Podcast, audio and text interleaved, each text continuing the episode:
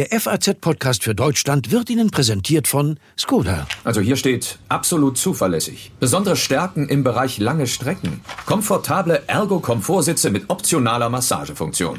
Das sag ich mal. Herzlich willkommen in unserem Fuhrpark. So macht man als Firmenwagen Karriere. Der neue Skoda Octavia mit umfangreicher Komfortausstattung. Sichern Sie sich jetzt attraktive Konditionen beim Skoda Geschäftsfahrzeugleasing. Mehr unter skoda.de slash flotte-octavia. Skoda. Simply clever.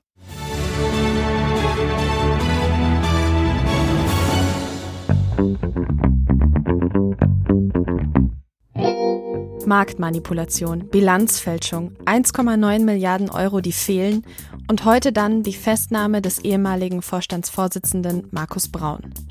Das schwer angeschlagene Unternehmen Wirecard sorgt für Unruhen in der deutschen Finanzwelt. Die Anleger haben das Vertrauen verloren. Und diese Woche könnte sich die Zukunft des DAX-Konzerns entscheiden. Es geht um nicht weniger als ums Überleben. Dabei galt das Unternehmen aus Aschheim bei München lange als die größte Tech-Hoffnung Deutschlands. Was ist also passiert? Das besprechen wir heute im FAZ-Podcast für Deutschland. Außerdem frage ich den Tech-Investor Frank Thelen, was der Fall Wirecard für den Digitalstandort Deutschland bedeutet. Es ist Dienstag, der 23. Juni 2020 und ich bin Tami Holderried. Hallo.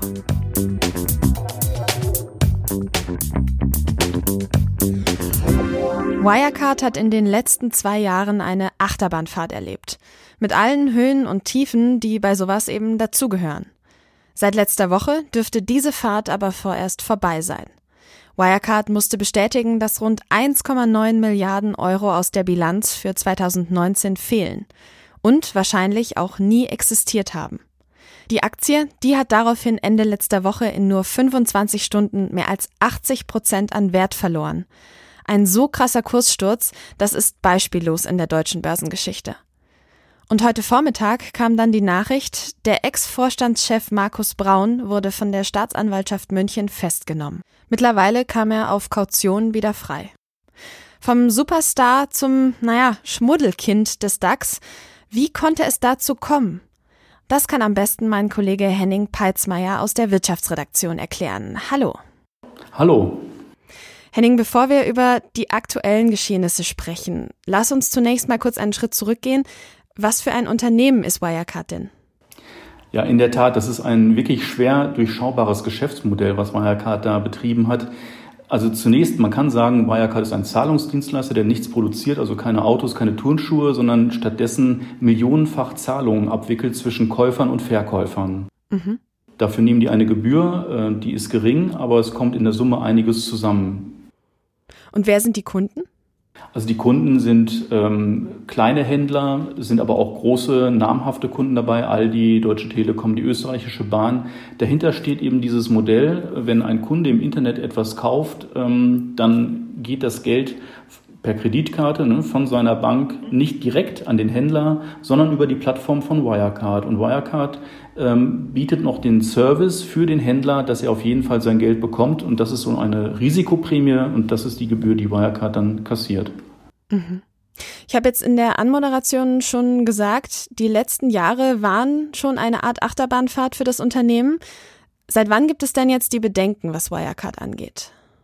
Also die Bedenken ähm, gibt es schon äh, seit vielen Jahren. Also der gesamte Aufstieg von Wirecard ist begleitet von äh, Gerüchten, ähm, dass das Geschäftsgebaren eben dann doch nicht sehr seriös ist. Aber betroffen ist dort vor allen Dingen das Geschäft in Asien. Und ähm, das hat äh, Wirecard äh, mangels einer eigenen Lizenz in diesen Ländern immer über sogenannte Drittpartner abgewickelt. Und ähm, ja, an diesem Geschäftsmodell ähm, gibt es jetzt die größten, größten Fragezeichen und wahrscheinlich wird es so sein, dass eben dort die ähm, Bilanzen frisiert wurden, so wie frühere Vorwürfe lauteten äh, und die vor allen Dingen ja mit dem DAX-Aufstieg von Wirecard dann an einem, ja, ein größeres Echo gefunden haben, zumal dann auch die renommierte Wirtschaftszeitung, die Financial Times, das dann äh, publik gemacht hat. Das war so vor gut einem Jahr. Jetzt hat sich die Situation in den letzten Tagen aber immer mehr zugespitzt. Wirecard wollte eigentlich letzte Woche die Bilanz für 2019 vorlegen. Warum ist es dazu nicht gekommen?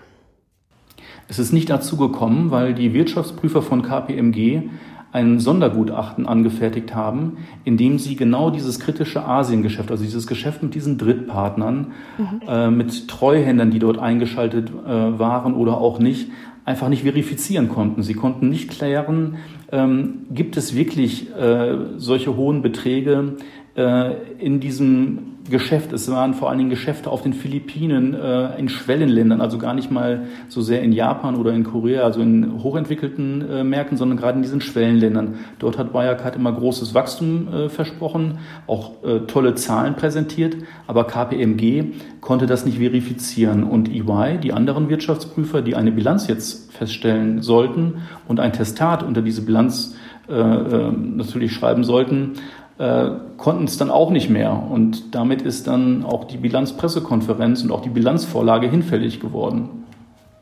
Und nach diesen Hiobsbotschaften, nachdem die Bilanz für 2019 nicht vorgelegt werden konnte, ist die Aktie dann eingekracht, richtig?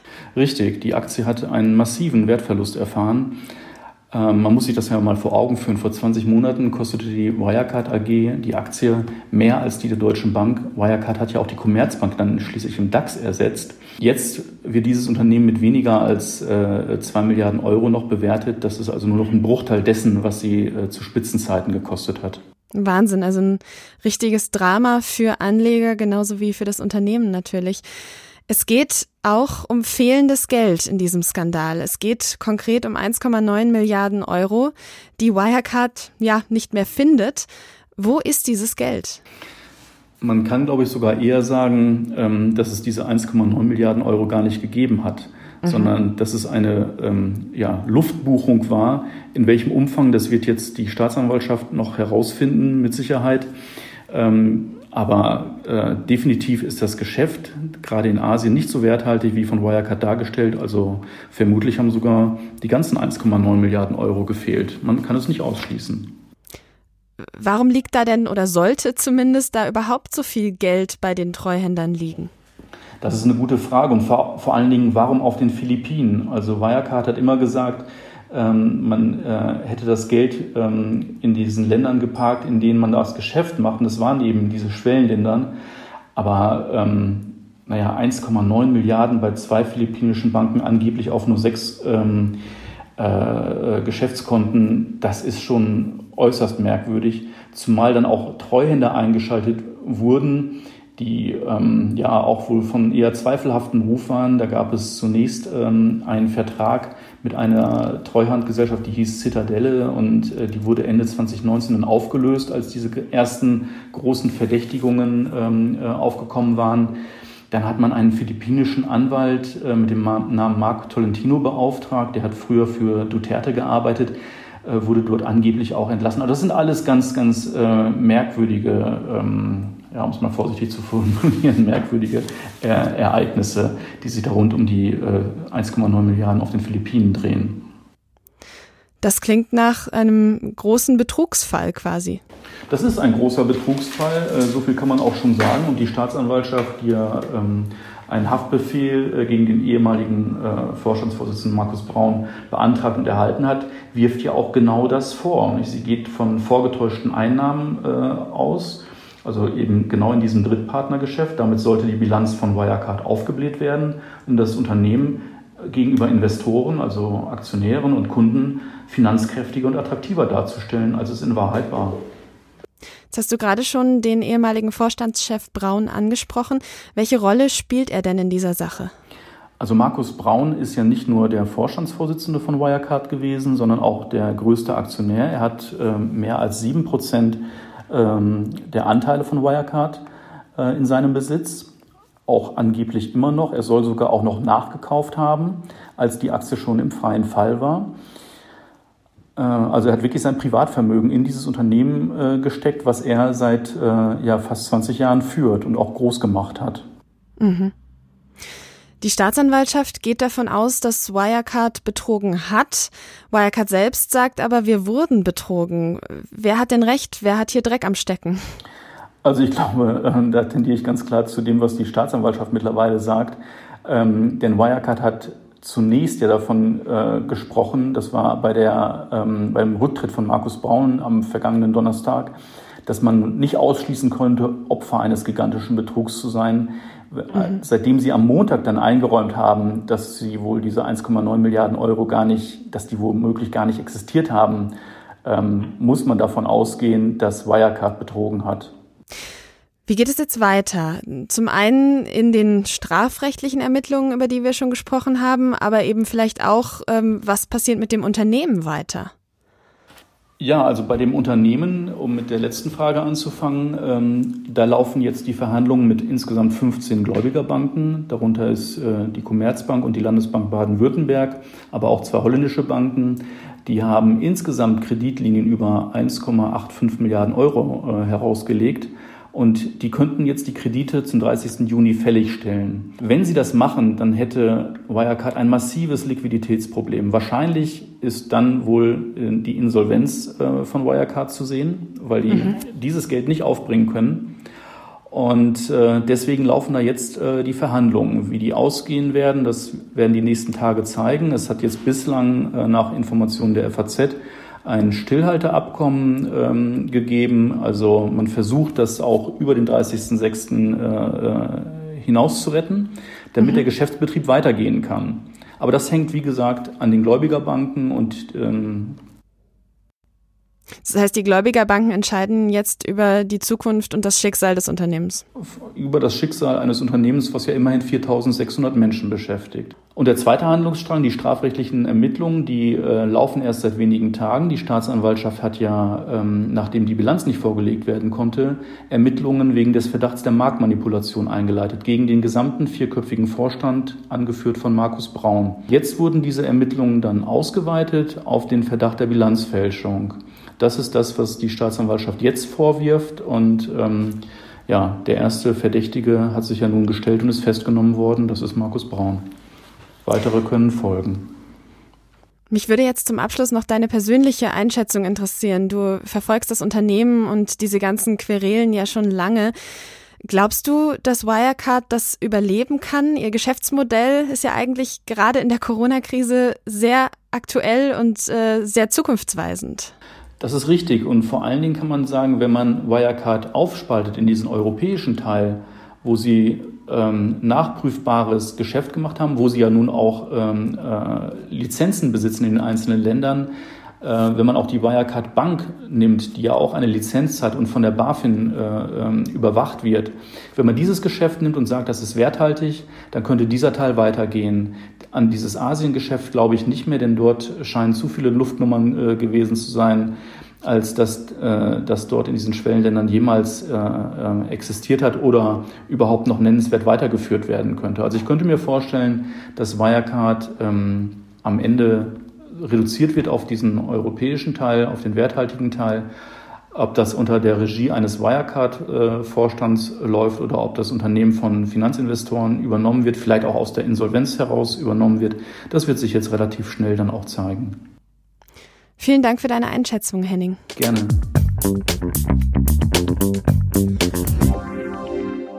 Viele Wirecard-Aktionäre haben in der letzten Woche also viel Geld verloren. Einer von ihnen ist auch der Tech-Investor und Wagniskapitalgeber Frank Thelen. Er ist bekannt aus der Gründershow Die Höhle der Löwen. Noch vor ein paar Tagen hatte er in einem Interview gesagt, dass er selbst in Wirecard investiert hatte. Am letzten Wochenende hat er dann in einem Video auf Social Media erklärt, die Aktie abgeschrieben zu haben. Aber ähm, das hat mich wirklich enttäuscht. Und ähm, ich habe heute Morgen das Unternehmen abgeschrieben. Und er hat auch betont, wie enttäuscht er ist, dass eine so große Hoffnung der deutschen Digitalunternehmen im Chaos versinkt. Welche Strahlkraft könnte der Wirecard-Skandal haben und was bedeutet das für den Digitalstandort Deutschland? Das frage ich jetzt Frank Thelen persönlich. Hallo, Herr Thelen. Hallo, schön, dass ich bei bin. Was hat Sie denn ursprünglich an der Wirecard-Aktie überzeugt? Das Geschäftsmodell. Ja, ähm, das, man muss einfach sagen, das, wie es ja präsentiert wurde, ähm, war es so, dass äh, immer mehr, also, also dass dieser große Payment-Plattform, die weltweit ausgerollt wurde, wobei man äh, auch eine Menge Software, Partneranbindungen und so weiter benötigt hat, hat einfach ein äh, sehr gutes Wachstum gezeigt. Es ist ein sehr attraktiver äh, Markt und ich fand, so wie die vom Produkt, vom Vertrieb und so weiter rangegangen sind, fand ich das Unternehmen ähm, sehr gut. Und ähm, ähm, meines Wissens nach hat ja auch äh, Ernst Young sogar das Wachstum testiert, also bestätigt, aber es gab dann einfach ähm, das Problem, wo diese 1,9 äh, Milliarden sind. Aber ähm, an sich würde ich unter, in das Unternehmen gerne wieder investieren, äh, wenn denn ein vertrauenswürdiges Management es führen würde. Mhm. Sie investieren ja schwerpunktmäßig in Tech-Startups. Wie ist denn die Szene allgemein in Deutschland aufgestellt? Vielleicht müssen wir da mal kurz einen Blick drauf werfen. Naja, Deutschland hat das Riesen ähm, dass wir hinten dran sind. Wenn man sich äh, US und jetzt vor allen Dingen äh, China ähm, anschaut, die sind halt deutlich progressiver. Ähm, da sind immer ein, zwei, manchmal sogar drei Nullen ähm, hinten dran. Und, ähm, und Deutschland hat ein wachsendes Ecosystem. Wir haben, wir, wir haben schon echt viel gelernt und, und laufen los und haben sowas wie ein, wie ein halt der Gründerfonds wir haben sowas wie einen deutschen Startup-Verband, wir haben einen Innovation Council, eine Digitalministerin, wir haben irgendwie vielleicht sowas, jetzt nenne ich jetzt mal unteren Bereich sozusagen die Höhle der Löwen, wo dann auch die, die Masse mitgenommen wird. Also das Thema Startups, das Thema Investitionen ist da und, und, und wächst. Aber äh, die, die Aufholmenge, also wie weit wir nach vorne springen müssten, um mit US oder, oder China wieder äh, auf Augenhöhe zu spielen, das ist halt einfach ein sehr, sehr weiter Weg. Und das Problem ist, die beiden bleiben natürlich nicht stehen, sondern geben noch viel mehr Gas. Man sieht das auch an den ähm, Public-Unternehmen, also die an der Börse gehandelt sind, wie, wie auch das Unternehmen Wirecard, über das wir eben äh, gesprochen haben äh, da sind es mittlerweile Billionen, also im Englischen Trillions, ähm, die die vier Großen da, äh, da haben. Äh, und das sind natürlich Kapitalvolumen, äh, von denen Deutschland einfach im Tech-Bereich oder generell auch nur träumen kann. Und das ist ein Problem für unseren Standort. Warum gibt es denn so wenige vergleichbare Unternehmen aus dem Tech-Bereich wie eben jetzt Wirecard in Deutschland? Das ist ein sehr ähm, kompliziertes Problem, ähm, so ein 360-Grad-Problem. Das eine ist, wir, wir äh, brauchen ähm, mehr Gründer, weil die meisten Absolventen oder man kann auch direkt nach der Schule ähm, äh, gründen wollen Sicherheit. Ganz traurig. Also die Umfragen zeigen ganz klar, äh, die Menschen wollen Beamter werden oder sowas. Also was heißt traurig? Also man kann auch Beamter werden, aber es wäre auch schön, wenn, wenn mehr, äh, gerade auch junge Menschen, Hunger hätten zu gründen. Das nächste ist, dann ähm, Seed-Kapital, also wie kann ich überhaupt starten und mal loslegen? Da würde ich sagen, ist sogar Deutschland relativ gut aufgestellt. Da haben wir erstmal genug von Exists im Kleinen bis hin halt der Gründerfonds und, und wer da alles unterwegs ist. Und, und wir sind ja auch ein Frühphaseninvestor. Also ich glaube, da, da gibt es eine Menge Geld. Aber wenn ich dann einigermaßen erfolgreich bin und sage, wow, jetzt habe ich hier wirklich mal ein Thema wie Payment oder äh, Blockchain-Transaktionen oder fliegende Autos oder was auch immer, irgendein Thema, was richtig groß werden kann und zeige, eigentlich funktioniert das, dann schreibt in Deutschland einfach keiner die größeren Checks, also 50 Millionen plus, die dann folgen müssen und die ja alle ein Facebook und ein Tesla und, und wie sie alle heißen, ein Google dann bekommen hat, die fehlen in Deutschland. Also in Deutschland gibt es eigentlich äh, kaum ein Vehikel dafür, dass, dass dann dieses Geld folgt. Und Geld ist wichtig, damit ein Zalando die das dann zum Beispiel von Tengelmann erhalten haben, glücklicherweise auch groß werden kann. Und da haben wir eine Lücke. Es ist einfach ein, ein kompliziertes Gesamtgebilde, an denen es an einigen Stellen hakt und damit stockt dann alles. Und wir generieren keine Wirecards im Guten, also ohne Betrug, Unternehmen, die, die relevante Umsatzgrößen haben und weltweit äh, in ihrem Bereich äh, führend sind. In Ihrem Video, was ich eingangs schon erwähnt hatte, haben Sie gesagt, dass Wirecard auch immer ein großer Hoffnungsträger im Bereich Tech-Unternehmen für Sie war. Könnte der Fall denn dann auch Folgen für den gesamten Digitalstandort Deutschland haben? Total. Also äh, Wirecard ist eine, äh, eine, eine Riesenkatastrophe, weil ähm, es nimmt Vertrauen aus Aktien und die Deutschen haben so oder so schon viel zu wenig Aktien äh, Mut. So, und jetzt sieht man auf einmal Skandal. Ja? Und äh, ein, ein Unternehmen äh, fällt, äh, die Aktie fällt von, ich glaube, im, im Hochstand war sie bei 200, weiß ich nicht. Auf jeden Fall war sie lange, lange Zeit über 100, fällt sie auf 15 Euro. Das geht nicht, ja. Also das, das, das ist ein Problem und das, der Grund dahinter ist natürlich Betrug. Und mittlerweile ähm, ist ja auch der, ähm, der Gründer und CEO verhaftet, soweit ich informiert bin.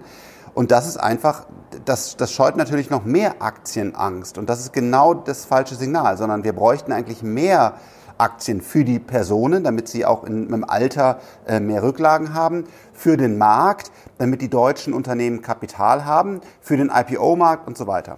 Und das Schlimmste, was wir jetzt tun können, ist zu sagen, oh, siehst du mal, Fintech sind alles Betrüger. Jetzt machen wir da nicht weiter und die BaFin äh, kapselt sich noch weiter ab und hat noch mehr Angst. Also glauben Sie tatsächlich, dass es Tech-Unternehmen nach dem Fall Wirecard jetzt auch noch schwerer haben könnten in Deutschland? Unbedingt. Also ich habe heute auch schon mit einem der, der, der größten Investoren hier in, äh, in Deutschland äh, gesprochen, genau zu dem Thema. Der ist gerade in einer möglichen Transaktion ähm, in einem nahen Bereich. Und der sagt, er, er, hört das jetzt schon in den Gesprächen raus, dass auf einmal äh, gewisse Fonds sagen, wow, äh, Fintech, äh, mach mal lieber keinen Deal an der Stelle, ähm, da gucken wir mal, wie es da weitergeht. Also absolut, 100 Prozent habe ich das, das Feedback jetzt schon aus dem Markt.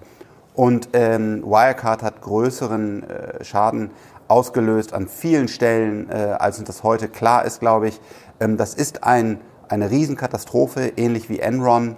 Ähm, die wird uns noch leider lange beschäftigen und ich glaube nicht, dass Deutschland auch jetzt mutig durchgreift, wie zum Beispiel bei der BaFin Konsequenzen in, in die Richtung Personal und aber auch Initiative Richtung Blockchain fahren wird.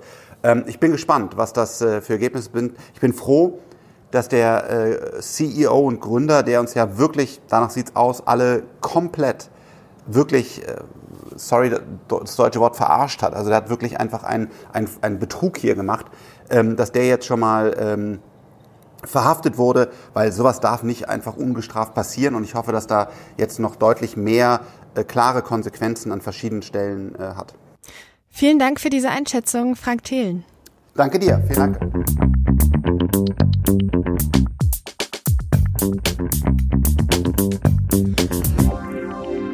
Wirecard hatte die Anleger schon länger extrem gespalten.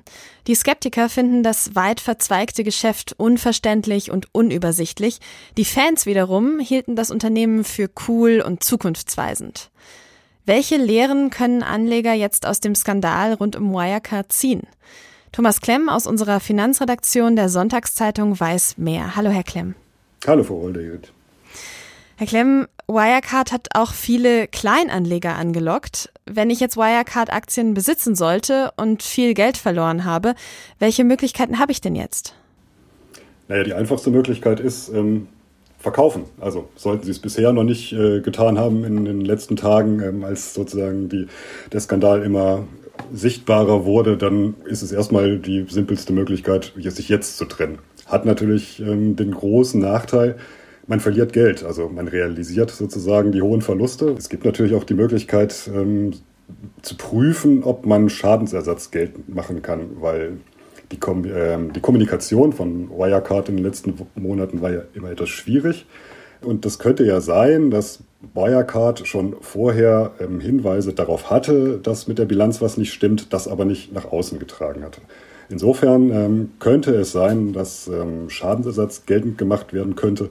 Das prüfen jetzt auch schon ein paar ähm, ähm Kanzleien und, und, Juristen. Und ähm, die bereiten Klagen vor gegen das Unternehmen, gegen Vorstand, wohlmöglich sogar gegen ähm, die Wirtschaftsprüfer von EY. Und sollte das so sein, dass also unvollständig oder irreführend über die Bilanz berichtet wurde, dann gibt es womöglich die Chance, auf Schadensersatz zu klagen. Dieses ganze Drama rund um Wirecard, das dürfte deutsche Sparer vielleicht verständlicherweise nicht gerade dazu ermutigen, ihr Geld in Aktien anzulegen. Frank Thelen hat das auch gerade schon angesprochen. Aber ist diese Skepsis berechtigt? Oh, Natürlich nicht. Ähm, äh, also Aktien ist natürlich Risiko. Das, das, das, muss man natürlich wissen. Also es kann immer was passieren. Wir hatten jetzt die Pandemie ähm, und die ganzen Auswirkungen von äh, der Corona und Covid-19. Ähm, da sind die Börsen natürlich auch jetzt nach unten gerauscht. Ähm, solche, solche Sachen passieren. Auch solche ganz gefeit vor solchen Bilanzmanipulationen oder ist man natürlich auch nicht. Aber Man hat, glaube ich, in letzter Zeit gesehen, dass ähm, die Deutschen ein bisschen cooler geworden sind, also der deutsche Sparer, der deutsche Anleger. Also gerade in diesem Frühjahr, als alle sozusagen am Zittern waren und jeder gedacht hat, ach, jetzt ist aber Schluss mit der deutschen Aktienkultur, jetzt ist sozusagen der letzte hartgesottene äh, flüchtet jetzt. Ganz im Gegenteil. Also die Leute haben ähm, äh, ETF-Sparpläne gekauft, sie haben Depots eröffnet. Ähm, einige Banken hatten da Rekorde vermeldet. Und ähm, die scheinen sich bewusst zu sein, dass es also eine gute Gelegenheit war, so übel die Zustände rund drumherum waren, aber man konnte halt äh, zu günstigen Kursen einsteigen. Viele fragen sich jetzt aber natürlich, wie es denn um die deutsche Finanzbranche bestellt ist, wenn ein so im Chaos versinkendes Unternehmen wie Wirecard zu den 30 wichtigsten deutschen Börsengesellschaften gehört. Was sagen Sie denn dazu? Zum einen sollte man jetzt nicht alle DAX und dann die 29 anderen sozusagen mit in Sippenhaften nehmen. Ähm, das ist äh, schon ähm, ein besonderer Fall, ein Einzelfall. Und ähm, zum anderen finde ich, muss man auch in dem Fall so ein bisschen äh, vielleicht zwei Jahre zurückblicken, weil nämlich als Wirecard in den DAX gekommen ist im Sommer 2018, da war der Jubel groß. Ähm, da war die Commerzbank ist abgestiegen, Wirecard ist aufgestiegen ähm, und alle haben gesagt, yes, ähm, jetzt haben wir nicht nur die alte Bankenwelt, jetzt haben wir auch die moderne, coole äh, Finanztechnologie ähm, im DAX und das bringt neuen Schwung. Das ist ein schnell wachsendes Unternehmen und ähm, die, die, die stehen für was, sind Technologieführer und ähm, haben natürlich Umsätze und Gewinnsteigerung wie sonst, wie sonst niemand.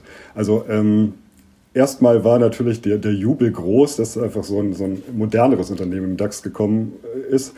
Aber ähm, jetzt zeigt sich halt tatsächlich, dass es, äh, was man vielleicht nachbessern muss, was ähm, Kriterien angeht, wie, wie Corporate Governance, also gute Unternehmensführung. Da muss man wahrscheinlich noch so ein bisschen mehr Wert drauf legen und ein bisschen das mehr berücksichtigen, also seitens der deutschen Börse. Also kann man den DAX als Basisanlage auch weiterhin empfehlen?